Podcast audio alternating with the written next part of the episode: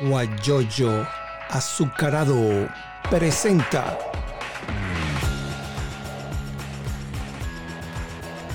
la noticia con Eleazar Benedetto. Jimena, encantado de saludarte. Y de verdad. Aquí estoy, encantada Eleazar y muchísimas gracias por, por tan maravillosa oportunidad. Y muchas gracias por haber aceptado nuestra invitación. Hoy es el último programa forma parte de la historia de la noticia con Eleazar Benedetto. El último programa del 2020. Esperemos pues que el 2021 sea menor que este 2020. Sí, señor, pero cerramos con una buena noticia. Exactamente. ¿Tú tienes allí una radio que se prende o el televisor que se escucha? No. No, ya se bajó. No, y no hay nada encendido. Estoy yo sola, como no son un espíritu. A lo mejor. Mis hijos están en el sótano, no hay nada, están jugando se escucha y se baja. Bueno. Bueno, no sé, a lo mejor que es el eco de la conversación. Puede ser. Sí, Jimena Montilla Riaza, ella vive en Atlanta y eh, ella es psicopedagoga y es, eh, tiene un máster en dirección y gestión de centros educativos. Y ahí se unió mi hija Gabriela, que estaba pendiente de saber, de saber, eh, ah, ok, sí, es, es, el, Gabriela Benedetto se unió, ella vive en Miami, es de Ciudad Bolívar, y me dice pues que ella estaba muy interesada en el, en el asunto este de, de, la arepa, pues ella la hace.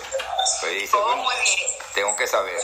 Bueno, Jimena es autora de un libro, lo voy a poner aquí, pero sale al revés. ¿Ok? Ese libro habla sobre la arepa. Y entonces nos gustaría saber, pues yo, yo, te, yo, yo, le pregunté a Jimena, ¿la arepa es venezolana o colombiana? Me dice, te lo digo en la entrevista. Bueno, vamos, vamos a empezar por allí. Yo pienso que es venezolana. Bueno, vamos a, vamos a aclarar esa, esa gran polémica de, de, de tantos años, ¿no? Eh, la arepa se crea en, en periodo precolombino. Uh -huh. Entonces, no podemos decir que es ni colombiana ni venezolana, sino colombiana y venezolana. A las dos. De ambos países, claro. Claro. Es de ambos países porque, pues eso, fue inventada en una época en la que ambas, ambos, ambas naciones eran una misma, una misma gente, una, un mismo pueblo. Eh, y en el, en el libro Soy la arepa se cuenta esa, esa historia. Es la arepa la que justamente cuenta su historia. Y la idea es eh, que los venezolanos que no conocemos la historia de la arepa, y bueno, colombianos también desde luego, y otras personas interesadas en, en este alimento tan maravilloso, pues puedan conocer un poco de cuál es su origen.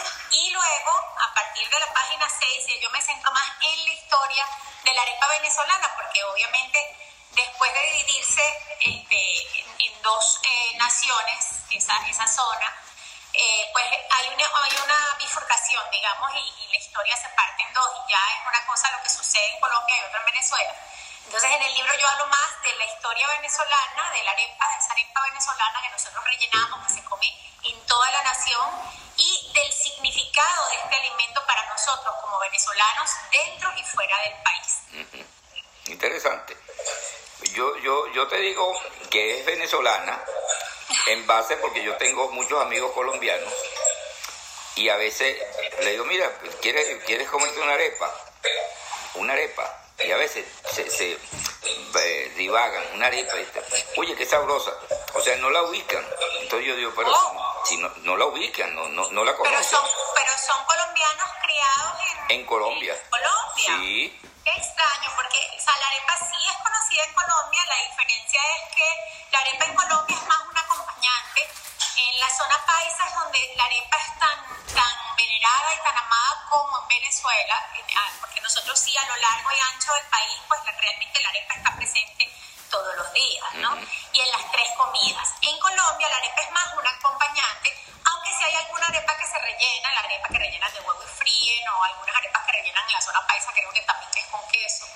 Pero ellos tienen muchas variedades de arepas, eh, digamos lo que nosotros llamamos arepa viuda, que es la arepa sola, uh -huh. eh, que hacen con mezclas de distintas cosas, ¿no? Uh -huh. eh, la diferencia yo creo entre, entre los dos países es que para nosotros la arepa ha sido bueno, muchas cosas. De hecho, hoy en día para la diáspora venezolana ha significado el, la posibilidad de tener un sustento, ¿no? Porque hay muchísimas, muchísimas areperas abiertas a, a lo largo y ancho del, del mundo.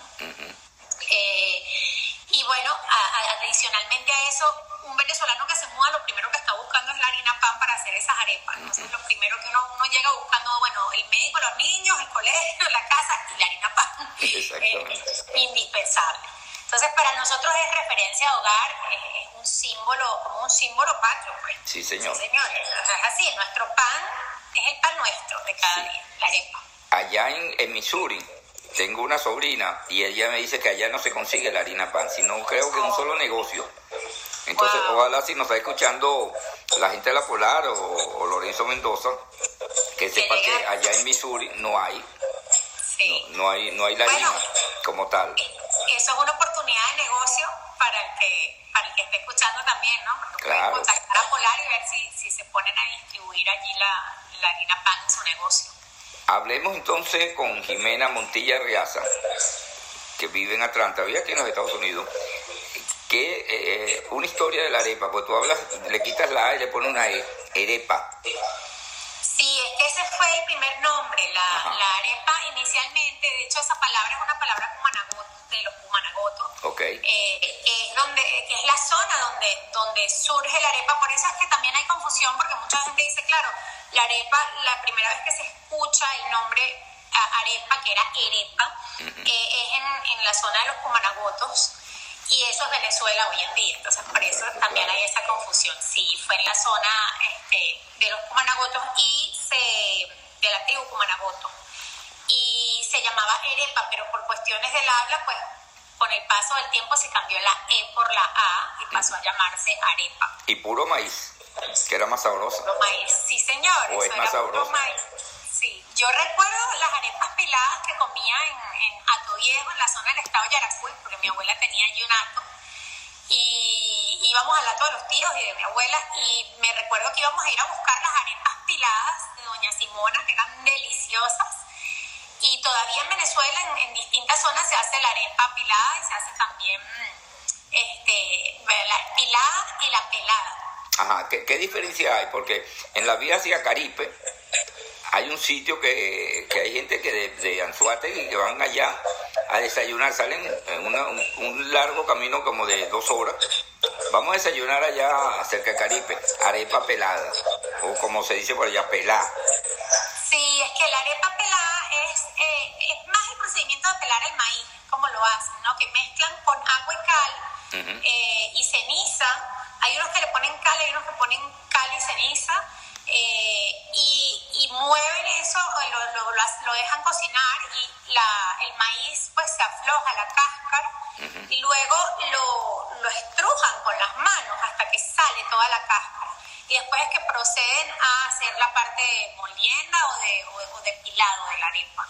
Entonces por eso se llama arepa pelada, porque lo que hacen es pelar, yo me imagino que viene de la, del procedimiento de pelar el, el grano ¿no? del maíz. Ahí está, ahí está la matriarca que se unió y lo puedes ver en tu teléfono. Ella es Mariluz Palma, una dirigente importante. Eh, una dirigente comunal allá en Barcelona y ella dice que le gusta la arepa pelada. A mí también, ah, la arepa pelada no necesita ni mantequilla, con pura saliva, o sea, te la comes y cita. Y yo creo que una, sí, la arepa realmente es tan rica y se puede comer de tantas formas. No, no, pero que te digo, la arepa pelada no necesita. Sí, bueno, tiene un sabor, tiene un gusto diferente. No necesita queso, ni mantequilla, ni jamón, nada que le pongas, sino te la comes sola y es exquisita. Sí, es muy rica, es muy rica la arepa pelada. A mí, para mí es un recuerdo de la infancia, además recuerdo que eran unas arepas grandotas. Exactamente. Varía en la, en la zona, porque en los Andes también la hacen, la arepa pelada. Este, pero eso varía. Hay, hay, zonas donde aún todavía conservan el metate, que es este esta piedra de molienda, que es como un poco eh, curva, por decirlo de alguna manera, y con, el, y con la piedra pues van pisando el, el maíz. Y hay zonas donde todavía usan eh, metate, que es algo que es bueno, antiguo, porque es la, la, primera piedra molienda que se utilizó, ¿no? antes del pilón, antes de los molinos, porque eso es lo que se utilizaba. Pero gracias a la harina pan eh, es que realmente se llega a, a, conservar y a preservar este alimento en Venezuela, porque eso, eso fue un, marcó un cambio, ¿no?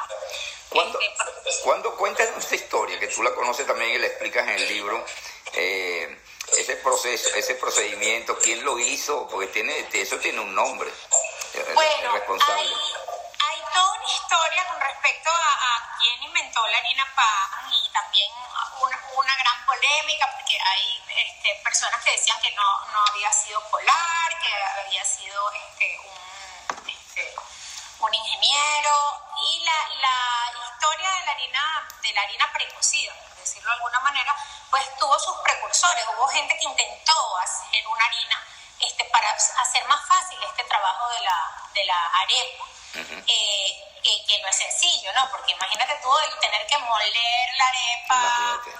pilar la arepa. Entonces es el ingeniero Caballero Mejías el que inventa lo que era la harina deshidratada, que él inventó, este, que se llamaba la arepera y no tuvo éxito realmente esa harina que él inventó. Este, luego, además de él, en ese momento también otras personas intentaron hacer sus harinas y sacaron también este, sus harinas, pero la, la receta que realmente funciona en la cocina, que, que es la receta de harina pan, es la de em, este, lo que llamamos nosotros, bueno, sí, la- nosotros le, le decimos harina pan, ¿no? que es la harina pan cocida. Claro, es la que se, se conoce. Claro, es la que verdaderamente eh, causa ese, eh, ese, ese cambio eh, radical de, de hacer algo tan laborioso a poder comprar el paquete de la harina ya lista y hacer tu arepa en casa. Entonces es realmente Harina Pan quien logra el éxito de su receta La comercializa. y la comercializa y bueno, la, la ha hecho una maravilla porque ha llegado ya a todas partes, que está casi a todas partes, no, no, no, porque tu sobrina me dice que no la consigue allí, pero por lo menos en Estados Unidos, muchas zonas la Sí, muchas cosas, muchas zonas. Inclusive hay negocios venezolanos que te venden la arepa. Entonces, la- muchas arepas. eh, Sí. Inclusive cuando las campañas electorales a veces le dicen, mira, pues eh, ponme una arepa como le pone un nombre de, de algún candidato que no tenga no tenga gente, que sea que sea uno de los últimos en la encuesta. Entonces como que le saca la masa. Entonces la masa como diciéndole, saca la masa, porque él no tiene masa, el, el señor, el X. Saca, pues, dame una arepa como Pedro, vamos por decir un nombre de un candidato, y me la rellena. Entonces saca la masa porque es una, una, una arepa con el nombre del, del candidato que está perdiendo. pues. O sea, el, el, el humor del venezolano, bueno eso. Sí, el, el humor del venezolano es muy buena. Claro, sí, bueno, la arepa muchos refranes para nosotros importantes, ¿no? Claro. Eh, desde el nacimiento hasta la forma como vives tu vida. Hay, Ujú. hay- hay refranes para todo, me encantan los refranes. Sí, Eh, y yo pienso que el- hay uno que a mí me encanta, que es mi favorito, que es el que dice eh, que el, el- la...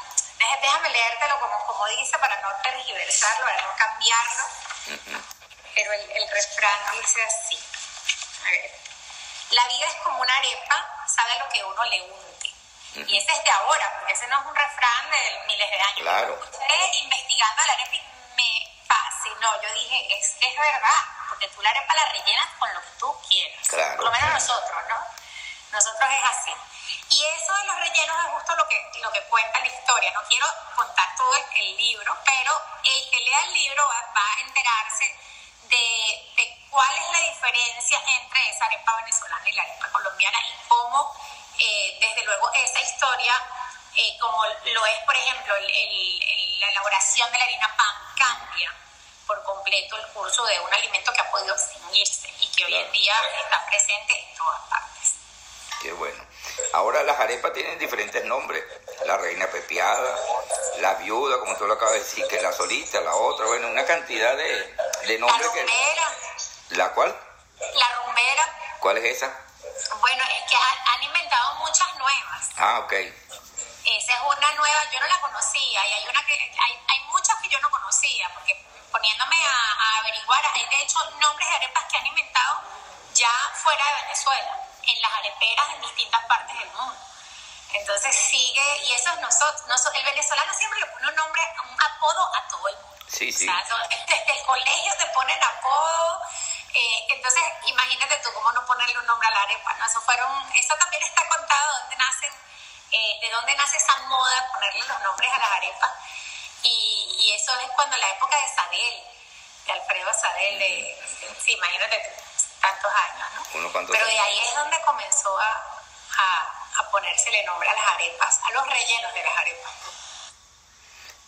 en, en los nombres de Surelis López, que es una amiga nuestra de México, venezolana, pero está en México. Gabriela Rodríguez de Fede Turismo, o coordinadora de Fede Turismo en Anzuategui, también la saludamos, que es la que yo estoy conociendo, porque el resto deben ser amigos tuyos, amigas tuyas, que sean... Eh, sí, yo no, yo no me entero mucho de quién va entrando porque me distraigo. Ah, ok. Ahí está mi hija que me, Gabriela me dice, la arepa es la mejor. Claro, inclusive eh, un, hervido, tú le pones eh, la conchita a la arepa y queda exquisita. Sí, señor, sí, aparte. Un cruzado. la arepa sirve para todo.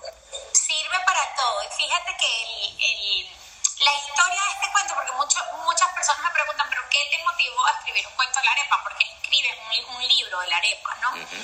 Y la respuesta no es sencilla porque fueron varios motivos, pero entre los principales motivos está eh, el pasarle a mis hijos esa herencia, eh, esa herencia de esa educación que yo tuve, de amar mi, mi lengua, la lengua española, el, español, a través de la cultura. O sea, mi familia siempre, en mi casa, además de la comida que se servía en la mesa, se servía poesía, se servía música, se, servía, se servían buenos libros.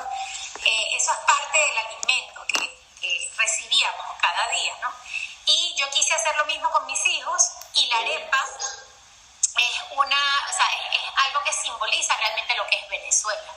Eh, porque sí, o sea, si a ti te dicen escoge algo que, que, tú sientes que represente tu país, yo diría, pues sin duda alguna es la arepa. lo, primero que me viene lo primero que me viene a la mente. Entonces quise contar esa historia para vincularlo a esa metodología que yo llevo de de enseñar español como lengua afectiva.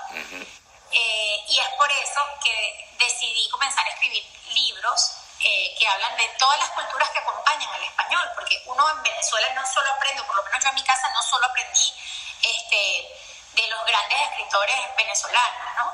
Y la, la maravillosa poesía. A mí también me leyeron El Quijote, y leí El Quijote, y leí también a Gabriel García Márquez, a Cortázar, a Neruda, tanta gente maravillosa. Entonces, mi idea con esto es un poco acercar eh, a mis hijos y a, mis alumnos y a, que todas las familias hispanohablantes preserven el español, acompañándolo de esa parte efectiva que está vinculada a esa cultura que viene detrás de, de esos 21 países, incluido Nueva Guinea, donde se habla nuestra lengua.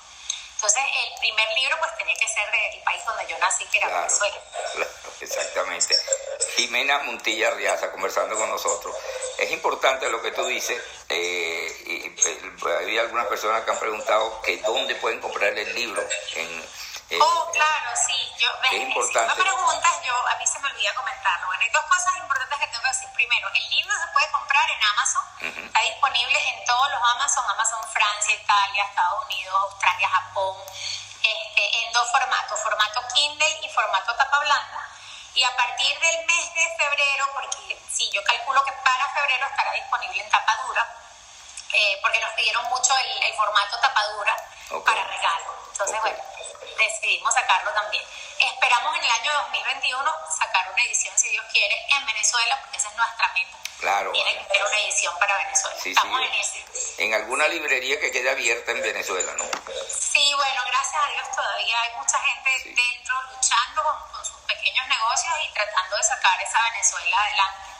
Yo digo que eh, con emprendimientos como este, estés donde estés, dentro o fuera del país, es que vamos a poder reconstruir hacer una nueva Venezuela, ¿no? Hacer una nueva Venezuela, eh, haciéndolo mejor desde, desde la realidad de cada uno. Si hay, hay mucha gente aún que no puede salir y que está luchando y reinventándose como puede, muy creativamente eh, en el país. Sí, señor. Entonces, allí se consigue el libro. Algo importante que no he dicho que es súper importante. Este es un libro que, al ser un álbum infantil, ilustrado, eh, no sería lo que es sin el trabajo de Laura Estaño, que fue quien le dio vida a la arepa, que es la ilustradora. Ella, a ella también hay que darle su crédito. Sí, señor. Sí, eh, Laura está en, en Barcelona, España. Eh, y el trabajo que se hizo en el libro, ella trabaja con collage, ella estudió en, entre Venezuela y Japón. y, el trabajo que hizo Laura es un trabajo con todos los tejidos, fueron tejidos venezolanos de distintas zonas y, y, cestería venezolana, que es lo que está eh, en los fondos de, de, muchas de las ilustraciones. Voy a enseñar una para que, para que lo puedan ver. Y es muy hermoso porque, que, bueno, el que conoce de nuestra artesanía, pues va a reconocer esa, esa belleza. En este, por ejemplo, no sé si ven al final detrás, en el maizal, eso es una cesta. Y esto que está aquí en el... Es un no recuerdo, sí, es, eh, es un, mantel de tintorero. Ah, mira, vale, qué bueno. Sí. Exactamente. Entonces en Amazon pueden adquirir el libro porque es importante. Como estamos hablando de refranes, y a ti te gustan los refranes, eh, cuando yo estuve en la Universidad de Oriente, editamos un libro de un señor que se, llama, se llamaba Carrera Civila, es el padre de los Carreradamas, unos personajes que, de, de, Venezuela. Eh, él escribió un libro de 248 refranes venezolanos. Ay, yo quiero ese libro, y entonces, yo no sé dónde, dónde estará, de repente en Instagram, eh, perdón, en internet lo busca Carrera Civil, refranes. Lo voy a buscar. Eh, yo tengo uno, por casualidad, pero en Venezuela lo dejé allá. Y cuando, cuando el gobierno de Luis Herrera Camping, eh, nosotros dijimos, bueno, presidente, compre ese libro y, y aprenda, porque como él le encantaba los refranes. Le fascinaba. yo recuerdo, yo era pequeñita, yo recuerdo cuando él hacía su, su eh, ¿cómo se llama? Sus... Eh, sus alocuciones. Sus alocuciones, que siempre salía con un, un. Sí, sí, siempre. Dios mío. No, no, no, no, no. Demasiado. Aquí dice comida Comida es medicina, se unió. Saludarte a, Daniel Velasco. Las universidades atesoran todavía la creación y publicación de nuestros académicos y tendrá un espacio muy valorado. Gracias, Daniel. Oh, eh, cuando hablábamos de que si queda alguna librería, se me vino a la mente que en la Universidad Oriente de Sucre, en Cumaná, la biblioteca la quemaron. Manos asesinas. Y entonces yo, yo, eso me vino a la mente en el gobierno de Mao Zedong que quemaron libros en la China comunista. Sin comentarios, de verdad. Y allá en, en el gobierno de Hitler quemaron libros en la Alemania nazi. Entonces yo dije, pero bueno, yo no, no, sé, sinceramente. Aquí está Ramar Galeri. Yo, yo lo tuve, el de refranes, me, lo aprendí, me los aprendía mezclados. Ah, bueno, mira. Ramar Galeri, Galeri, Galeri o Galerí. Muy interesante ese libro, eh, tuvo una aceptación, se hicieron dos ediciones. Eso fue cuando el gobierno de Pedro Cabello Poleo, que fue rector, y se, editó, y se editó ese libro. Si yo lo ubico en algún sitio, yo pues tienes la plena seguridad que lo compartiré contigo. Mira, búscalo en tal parte porque alguien debe tenerlo. Yo tengo uno, pero en Venezuela, en la biblioteca ya en, No, es que eso es una herramienta muy valiosa porque para tú realmente aprender un idioma tienes que conocerlo bien y para conocerlo tienes que conocer sus refranes, sus dichos, o sea, sus canciones, sus poemas, porque si no, ¿cómo tú usas ese idioma en el contexto adecuado, ¿no? en el contexto social adecuado? Entonces, esa es la, esa es la parte que te ayuda a entender cómo cómo piensa ese pueblo, cómo se mueve, por qué historia tiene, qué hay detrás De, ese, de ese refrán. ¿no? Ese señor Carrera Civil, eh, yo me imagino que iba por los pueblos y escuchaba, eh, porque en los mercados municipales, en, en, los sitios de aglomeración de gente, es que ahí se escuchaba... Eh, cuando algún vivo dice, oye, ese va como Morrocoy, cuando, cuando Morrocoy va adelante, porque alguna ventaja lleva. Y, y, así, bueno, mira una cantidad. Ahora volviendo al caso de, de las arepas, los Álvarez, las arepas, la arepera esa muy conocida en, en, Caracas. Ellos la hicieron, ellos comenzaron no, no con la harina pan, me imagino yo. Yo creo que no existía para ese tipo. No, no, ellos comenzaron con su masa pilada, que antiguamente habían eh, mujeres que, que este, hacían en sus molinos o pilaban en casa. La, la, máquina, no, no la eléctrica. Claro la que era manual. No la eléctrica, la que era manual, claro. Y, e incluso había gente que era con el pilón. O sea, había, casas con pilón y casas con muchas más con molino, ¿no? Ya más adelante. Y entonces estaban estas señoras que, porque eran siempre mujeres, la, la, gran mayoría de las que hacían ese trabajo. Y ellas molían su, su maíz y la gente iba a esas casas a comprar el maíz recién molido. para hacer las arepas en la casa. Sí. Entonces, eh, los Álvarez compraban primero eh, su, su, su harina así, ¿no? Su harina molida. O tendrían, no sé si ellos tendrían un molino en casa, me imagino que sí. La verdad que esa parte no, no llego a, a, a ese detalle de la información, pero sí sé que inicialmente ellos no, no tenían harina pan, luego sí. Luego sí, porque es justo por, por la época en la que ellos todavía tenían sus areperas que, que aparece la harina pan. Que ya están casi desaparecidas las areperas en Venezuela, ¿no? Bueno, Quedan muy no pocas. Yo no lo, eso no te sé decir, porque yo, yo cuando hablo con, con mi familia, este, ellos van todavía a areperas, pero sí, en comparación a lo que teníamos, no hay las areperas grandes con, con ese display de, ¿no? de, de variados eh, rellenos, pero Sí. sí. sigue habiendo negocios pequeños o quien hace, Sí. pero sí hay areperas aún. No, Sí, no no, no, claro que hay, pero muy pocas. Hablando de, de ventas de, de- de harina, allá en Puerto La Cruz hay un- una familia que está en la avenida 5 de julio de Puerto La Cruz. Ellos tienen casi algo así como industrial, una compran el maíz, lo muelen y hacen la harina, la, sale la harina y la venden. Por ejemplo, en este mes de diciembre, eso eran colas Qué rico. para comprar la Pero harina también, de maíz que- para hacer las yacas. Claro, Imagínate. es que yo creo que de alguna manera en Venezuela, con toda la, la crisis que hay, estamos volviendo a, a cosas, bueno, imagínate tú, en todos los aspectos, a nivel de transporte, tú ves gente montada en camiones Sí. este, para transportarse, o gente a caballo, ahí La- gente no, allá- eso es lo que se llaman- lo que se llaman las perreras. Perreras. Ah, Perreras, son lo, lo- la- las camionetas esas pico, La- le, la- le ponen un techo y ahí montan a la, a la gente, pues. Sí, sí, así es. Pero bueno, es, sí, es lamentable, la gente se reinventa, pero yo espero que salgamos de este, de este obscurantismo eh, y Dios quiera que, que, bueno, que llegue la luz. Que llegue Ahí la luz. para salir, y eh, toco esto y vuelvo a la arepa, es la unión. La unión es importante. Sí, es muy importante porque si no hay unión, cada quien coge por su lado. Estoy totalmente de acuerdo. Sí. Sí. yo creo que eso ha sido un problema que hemos tenido. ¿no? Como estamos hablando, y voy a hacer un paréntesis a esta hora, como estamos hablando de emprendimiento, en, la Fundación Mendoza de Barcelona está una sobrina que hace pan de jamón. Mucha gente hace pan de jamón. Me llamó un amigo de Alemania, eh, Maximilian Kopp, que es el cronista de lechería. Me dice, yo estoy aquí haciendo pan de jamón. Es un profesor universitario. Me dice, bueno, yo tengo que buscar algo para vivir. Entonces está haciendo pan de jamón. Y me mostró la foto, ¿no? Excelente.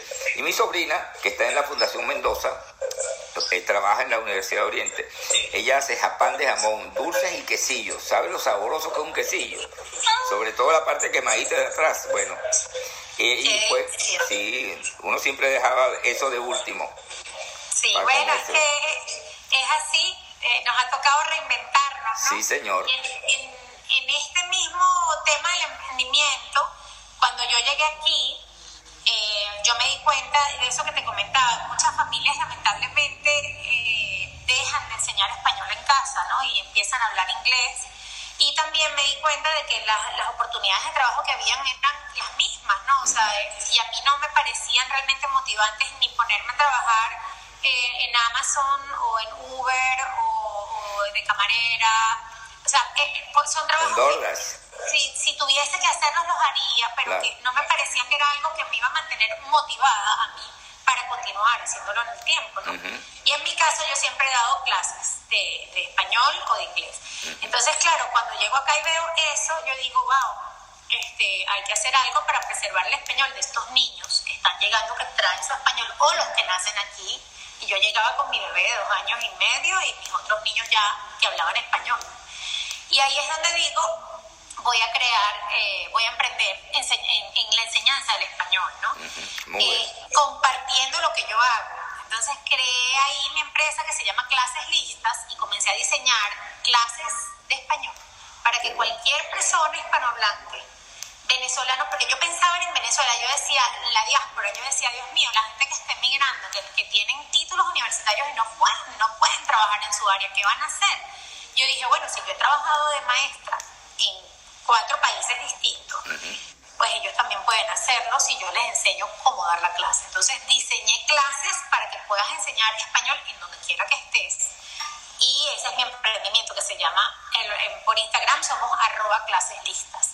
Y luego el, el libro La Arepa viene en lo que es el, el material de niños, ¿no? Porque allí la enseñanza es, es, un poco distinta a la del adulto y a la del joven.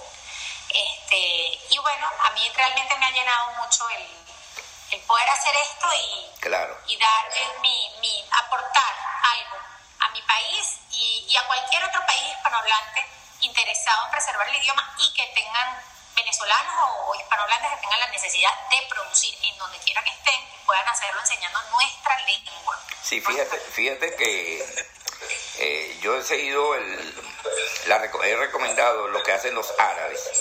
En Venezuela, en su casa hablan el idioma de ellos y en la calle el idioma de ese país. Aquí, por ejemplo, yo tengo mis nietos, ellos hablan español en su casa. Muy bien. Y en su escuela hablan el inglés. Y hablan un inglés que se ponen a hablar. Pero mire, yo me quedo impresionado. ¿Cómo hablan con una facilidad? Y yo digo, concho, yo estoy más grande que ellos, yo no puedo aprender a hablar inglés. me pongo a reír. no, claro que sí. Yo tengo, yo tengo un sobrino por mamá, por, por en son de chiste. Yo fui a su casa hace unos días. Él tiene un perro y el perro estaba echando mucha broma y él, le habló en inglés, ¿no? Y le dijo, fue una cosa, ¿no? Para que lo metiera en su casa. Y resulta que habló inglés y digo, pero Gustavo, y, y, y el, el, perro habla inglés y yo no hablo. Bueno, para que te des cuenta. Él entiende el inglés, ¿ah? o sea, pero son de chiste, ¿no? Te lo estoy diciendo. Claro, claro. ¿Ah? Claro, el perro de nosotros habla inglés, alemán y español. Imagínate. ¿ah? Políglota. Mira, pero, pero voy a seguir con Dulce, Dulce Mestiza, que es la parte que quiero hacer con comentario. Eh, la nene o Kikina eh, la pueden llamar al 0414-829-7465. 829-7465. Ella está en Barcelona, no Barcelona, España, en la Fundación Mendoza de Barcelona. Y ella tiene ese emprendimiento. Ella vende los panes de jamón y lo lleva a su casa. Así que si usted está fuera del país y quiere enviar algún pan de jamón a algún familiar, bueno, inmediatamente la llama y lo hace. Tiene chance y quesillos, y ¿Ah? quesillos también. Y quesillos también y tortas. También, si quieren un diseño gráfico creativo, les voy a recomendar Cocoa Creativo o Pana Noticias. Esos son arroba Pana Noticias y arroba Cocoa Creativo. Ellos son profesionales, son colegas periodistas en materia de diseño gráfico.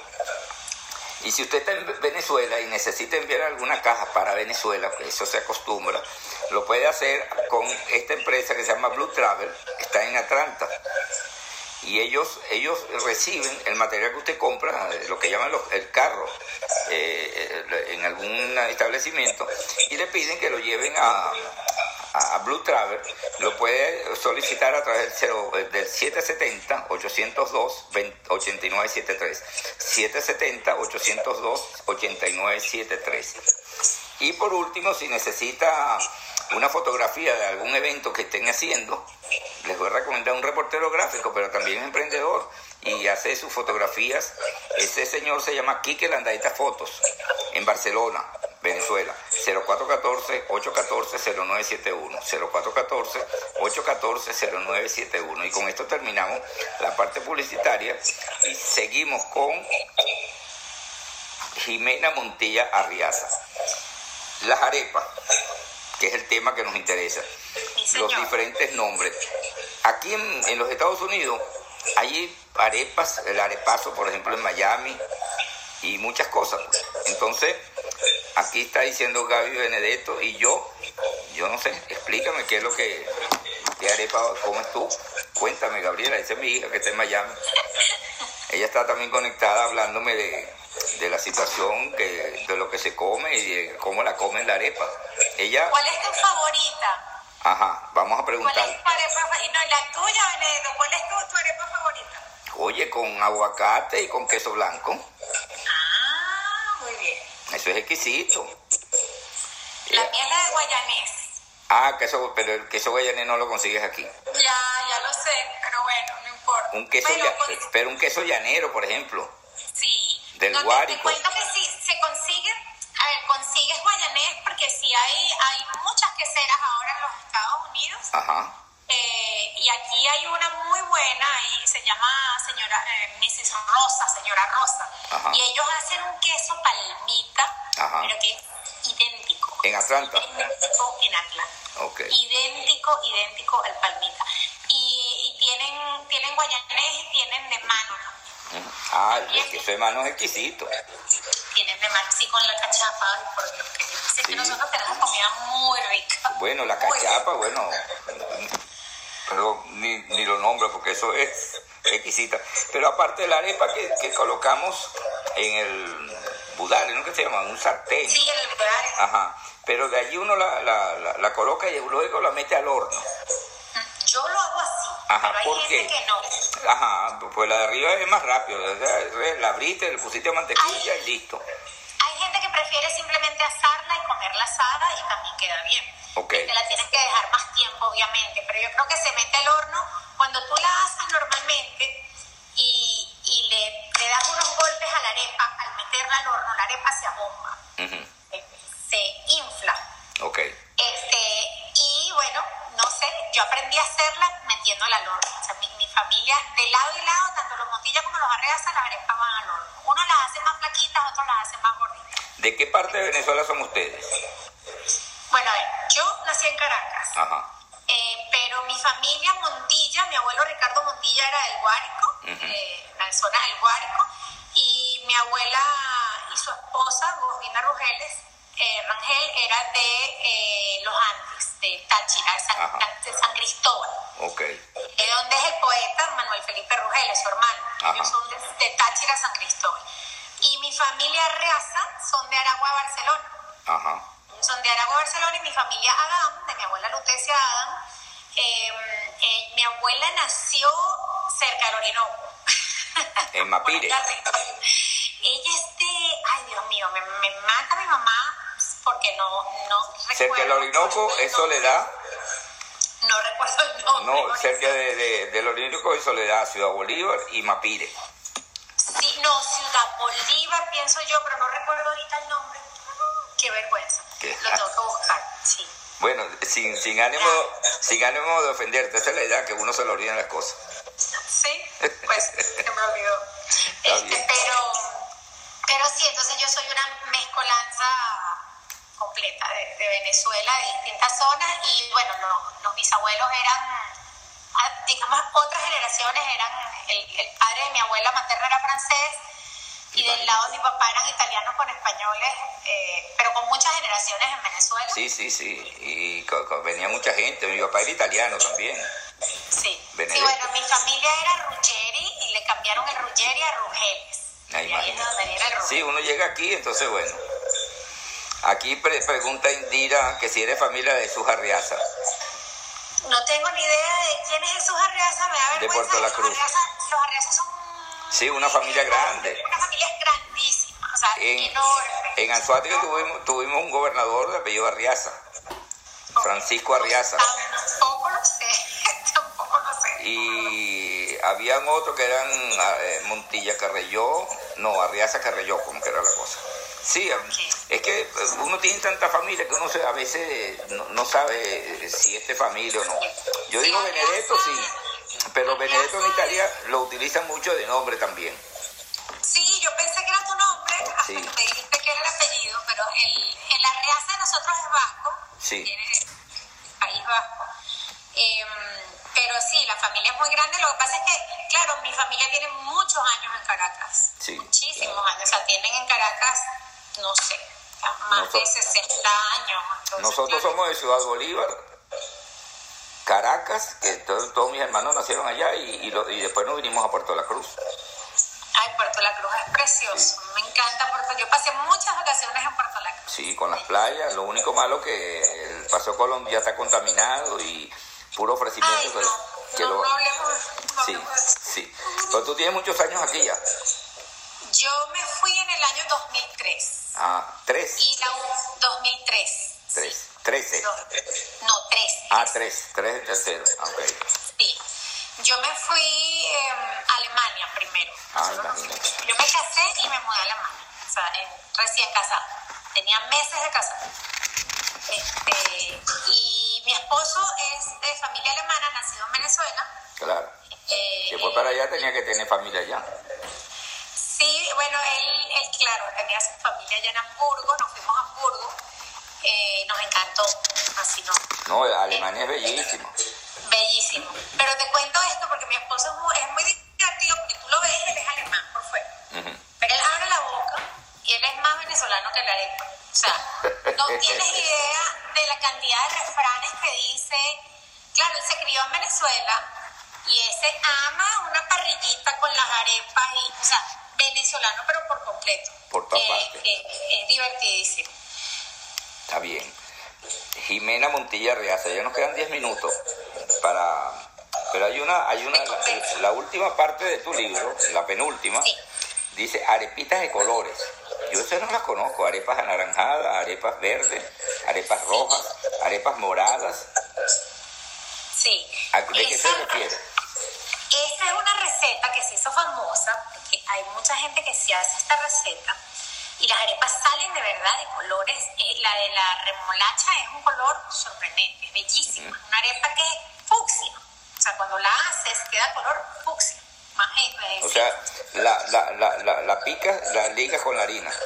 Tú puedes hacer dos cosas. La receta original de mi abuela es que tú rayas, eh, rayas La remolacha. O sea, por un lado remolacha, por otro lado sería zanahoria, eh, por otro lado puedes hacer de cebollín y perejil y puedes hacer otra de pimentón. Son cuatro arepas distintas que las que hace, las que hace mi abuela, porque ella todavía las hace. Este, y esta es la receta de mi abuela, Lutecia que son sus arepas de colores. Entonces tú, ella raya todo y lo que hace es que haces tu masa como la haces siempre, pero incorporas ese vegetal que le vas a poner a la, a la masa. Y ese vegetal le da el color. Yo en mi caso lo licúo, yo no lo rayo. Eh, seguramente mi abuela me regaña y me diga que rayado es más sano, que si lo licúas. Eh, pero yo lo licúo porque cuando lo licúas, eh, el líquido impregna mucho más la Claro. masa. El color queda mucho más vivo. Pero bueno, lo puedes hacer de las dos formas o puedes dejarle tropezones de, de lo que rayaste y licuar también, puedes hacer una mezcla. Pero quedan bellísimas y es claro, un alimento mucho más nutritivo el meterle a la arepa remolacha o pimentón o zanahoria eh, o el verde que es tan sano y que los niños aprendan a comer esas arepas con otras cosas. Claro. Se le puede poner afrecho, ajonjolí, avena, en fin. Realmente la masa permite lo que tú le quieras poner.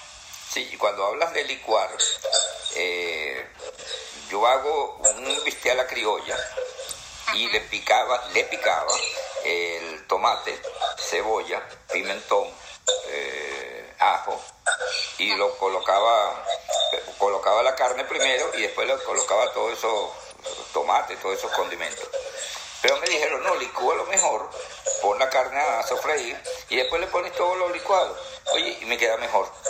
Oh, no lo he hecho nunca. Yo también lo hago como lo hacías tú. Yo pico todo Y entonces, de chiquitito. ajá, pero de las dos formas es bueno porque uno lo ve picadito y puede utilizar la cebolla La o el tomate con, el, con el- la carne y comérselo. Pero así, así queda bien, pues. Entonces lo hago de las dos formas. Queda Ah, voy a excelente. probar.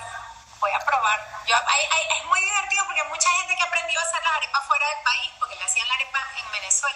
Y me he enterado a través de las entrevistas, incluso con periodistas que me han dicho, yo aprendí a hacer las arepas fuera de Venezuela. Y yo me quedo así como, wow.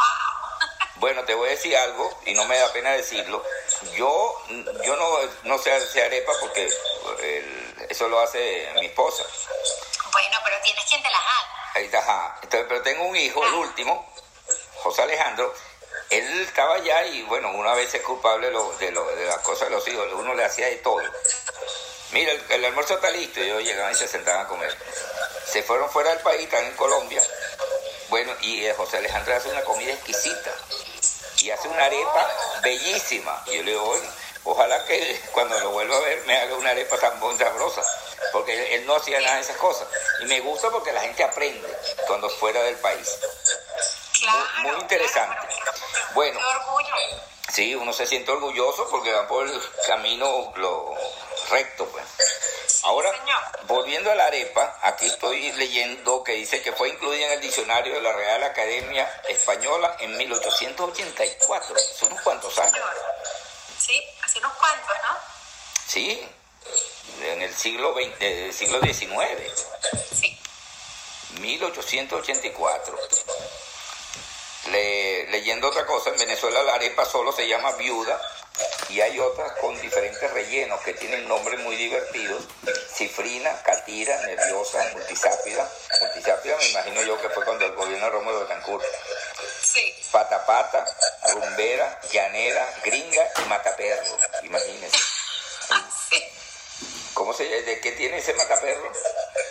La mataperro tiene de todo, pero es... es, la, la llama mataperro, pienso yo, no sé, porque realmente se ve como... Es como una mezcolanza. Eh, es, es- es exagerada, es grosera realmente la arepa. O sea, tú ves la arepa y es una cosa cargada de tanta cosa que yo creo que no identificas ni lo que tiene. Sí. Tiene de todo. Yo no me sé todos los, los, eh, ingredientes de la mataperro, eh, pero lo que te sé decir es que cuando la vi fue así como, wow, ¿cómo se come alguien esto? O sea, es una mezcla de sabores, de, una bomba calórica. Ajá, en otros países se preparan arepas, pero se le dan otros nombres. Eh, no sé si en Honduras o en El Salvador se llama Sí, pupurra, sí, las, las pupusas, sí. pupusa. Eso es en, en Honduras. Sí, sí, correcto. Y bien sabroso, yo la tuve oportunidad de probarla aquí. Sí, y también, eh, sí, es que eh, yo hablando cuando hicimos el libro, por ejemplo, en Asturias, yo probé unas arepas fritas. Eh, que, ay, ¿cuál era el nombre que les daban en Asturias? Los, eh, no, me, no me recuerdo ahora el nombre de, de estas arepitas. Son unas arepitas chiquititas fritas que ellos te sirven, los asturianos, deliciosas. Y cuando yo las probé, yo les dije, esto es de maíz, ¿verdad? Me dijeron, sí, claro, es de maíz. Y yo, Wow. Sí, en Asturias. Sí, señor. En México le dicen las gorditas. En México se conoce la arepa. Sí, son. La de eh, maíz. eh, sabe más como la arepa pelada nuestra. Tiene Ajá. ese sabor. La gordita tiene ese sabor porque es, es la masa la más seca, la masa que ellos utilizan para hacer las arepas es Ajá. mucho, es, distinta. No es como nuestra harina pan. Es menos refinada, entonces tiene mucho más sabor este, al, al maíz, ¿no? Es diferente. Es más, más- mucho más concentrada. No es que nuestra masa no tenga sabor, tiene un sabor Sí. maravilloso, pero es un sabor más intenso. Ajá, aquí hay otra. Mira. Mira, son como un montón de cosas que uno se da, que para que, para que ustedes se enteren. Aquí dice, eh, los españoles busca- que buscaban el dorado, el- los que no conocen el dorado es donde estaba el oro y la cosa, ¿no? Y es por allá por, por el estado Bolívar. Dice, los españoles que buscaban el dorado en territorio venezolano llamaban a los indígenas comedores de arepa. De ahí es donde sale la famosa frase de comedores de arepas. comedores de arepa. que, que de hecho en, en otra época eh, era más bien despectiva, ¿no? Era una frase despectiva. Hoy en día uno dice que uno es comedor de arepa a mucha honra. Claro. No, no tenemos absolutamente ninguna vergüenza, pero antes eh, y en la época colonial el comer pan era lo que era fino. Sí. Comer arepa era de los esclavos de, de los plebeyos, pues.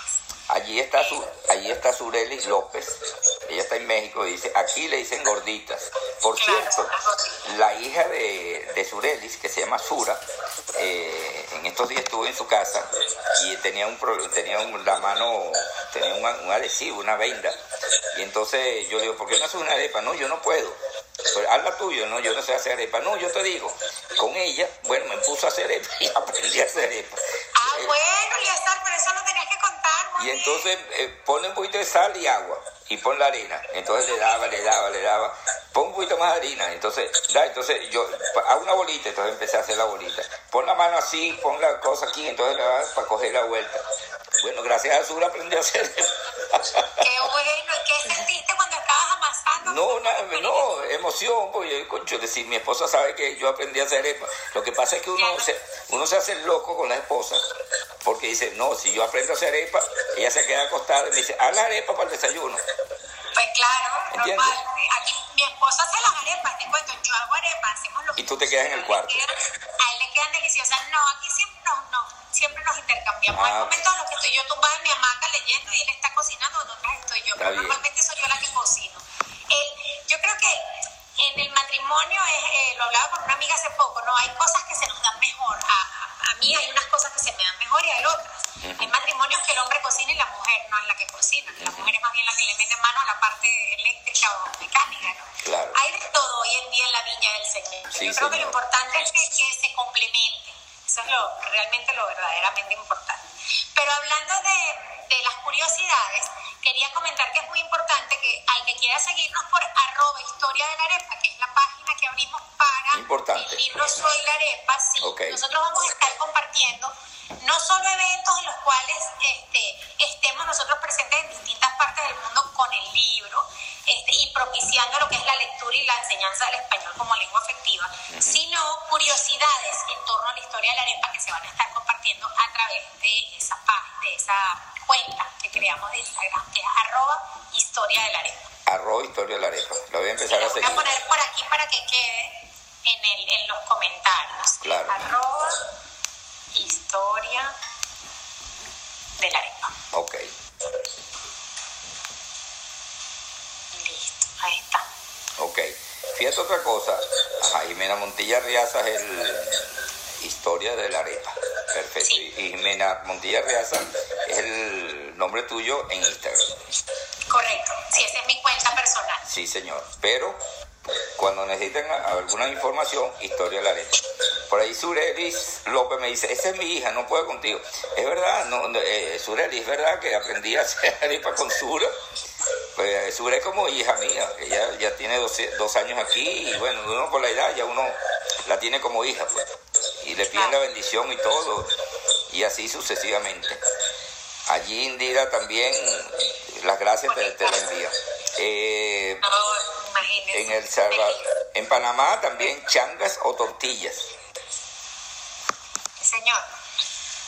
Estoy leyendo aquí unas cosas para compartir y la gente se entera que a través Bueno, de Amazon si pueden quieres, adquirir el libro. podemos leer el comienzo, si quieres. Sí, ya nos quedan apenas como cuatro minutos. Estoy aquí. eh, los- eh, Simón Bolívar, prócer de la independencia americana, prefería las arepas antes que el pan de trigo. Oye, qué bueno. La palabra arepera es un palíndromo y se lee igual de izquierda a derecha y de derecha a izquierda. Oye, qué interesante, ¿no? Hoy en día las arepas se venden en todo el mundo, es verdad.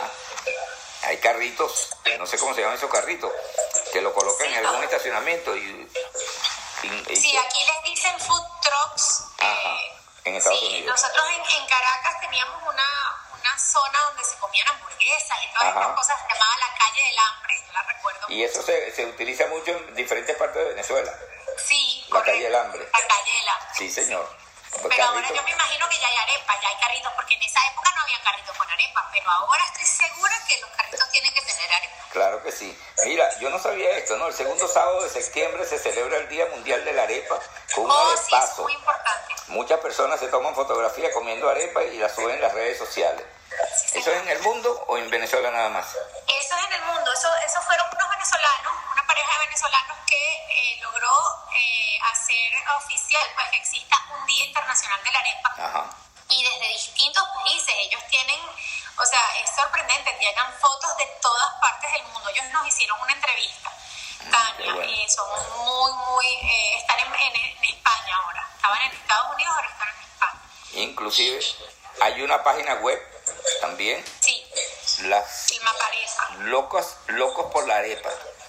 Hay una maparepa que indicaba a los locales que la venden en el mundo entero. Excelente. Sí, y en Instagram hay una página que pueden seguir que les recomiendo, eh, que se llama arroba embajadores de la arepa. Y ellos van informando de todos los acontecimientos en torno a la arepa a nivel internacional. Es súper, súper bonito. Embajadores de la arepa. Embajadores de la arepa es una página que hicieron para Ya lo voy a eh, buscar. a- hablar de todos los emprendimientos que, eh, que enaltecen a nuestra arepa a, a nivel internacional. Bueno. Jimena Montilla Riaza, te agradezco. Ya llegamos, nos quedan apenas dos o tres minutos.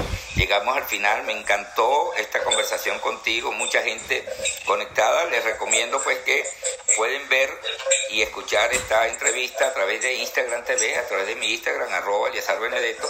Y ahí en Instagram TV está colgado, ahí no hay problema. Y también hay una plataforma virtual en Atlanta que se llama guayoyoazucarado.com. Ahí lo pueden ver, la, perdón, lo pueden escuchar porque es audio. Y aparte de eso, que la van a escuchar allí, pueden también hay otra plataforma que se llama Anchor. Allí la pueden ver. Así que aquí dice Jimena Mont Ah, bueno, yo soy la arepa de... Sí, yo soy la arepa en Amazon. Así que... Ese es el nombre del libro, sí, porque si lo van a buscar no saben cómo buscarlo, es importante. Yo soy la arepa, Jimena Montillo, ponen Yo soy la arepa, libro infantil y ya sale en Amazon. ¿Se puede Gracias, decir, Eliazar. ¿se puede decir el precio? Sí, bueno, es que varía, depende del, del país en el que estés. Ah, ok. Entonces, claro, entonces, por ejemplo, aquí en Estados Unidos el libro sale en eh, 14 dólares, eh, más lo que le pongan de impuesto, ¿no? Creo que termina casi en 15 dólares el, el libro con el envío. Está bien. Que tenga Prime, envío incluido. Si no, no sé Perfecto. cuánto cobra. Bueno, que tengas una felicidad, que haya mucha prosperidad en este 2021, que se vaya la pandemia, se vaya el coronavirus para poder salir adelante, porque de verdad, Y que verdad, Venezuela sea libre también. Ah, bueno, ya iba a decir, Venezuela logremos que haya la unión para poder salir adelante, porque si no hay unión, olvídense de- de- del tanco que Gardner murió. Eso es cierto, sí, así es. Ese, ese es otro refrán, olvídense del tanco que Gardner murió, es otro Sí. refrán. Si me entero del libro donde lo puedes conseguir, yo le, te, te enviaré un mensaje. Por favor, una, una muy grata la tertulia, muchísimas gracias y quedo a tu disposición. Sí, la- la- yo no digo entrevista, yo digo tertulia, conversación como la que tenemos aquí y hablamos de la familia, hablamos de los hijos, hablamos de todo.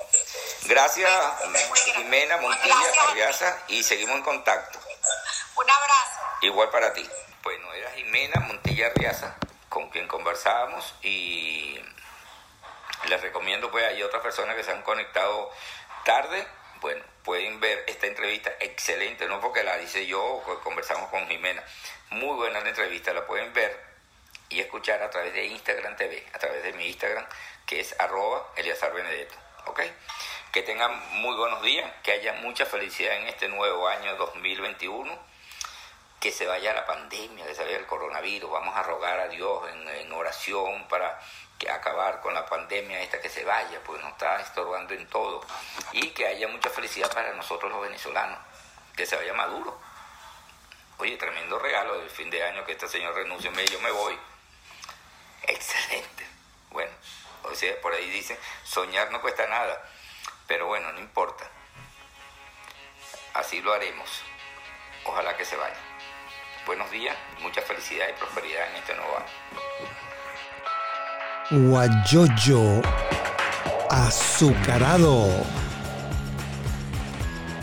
presentó la noticia con Eleazar Benedetto.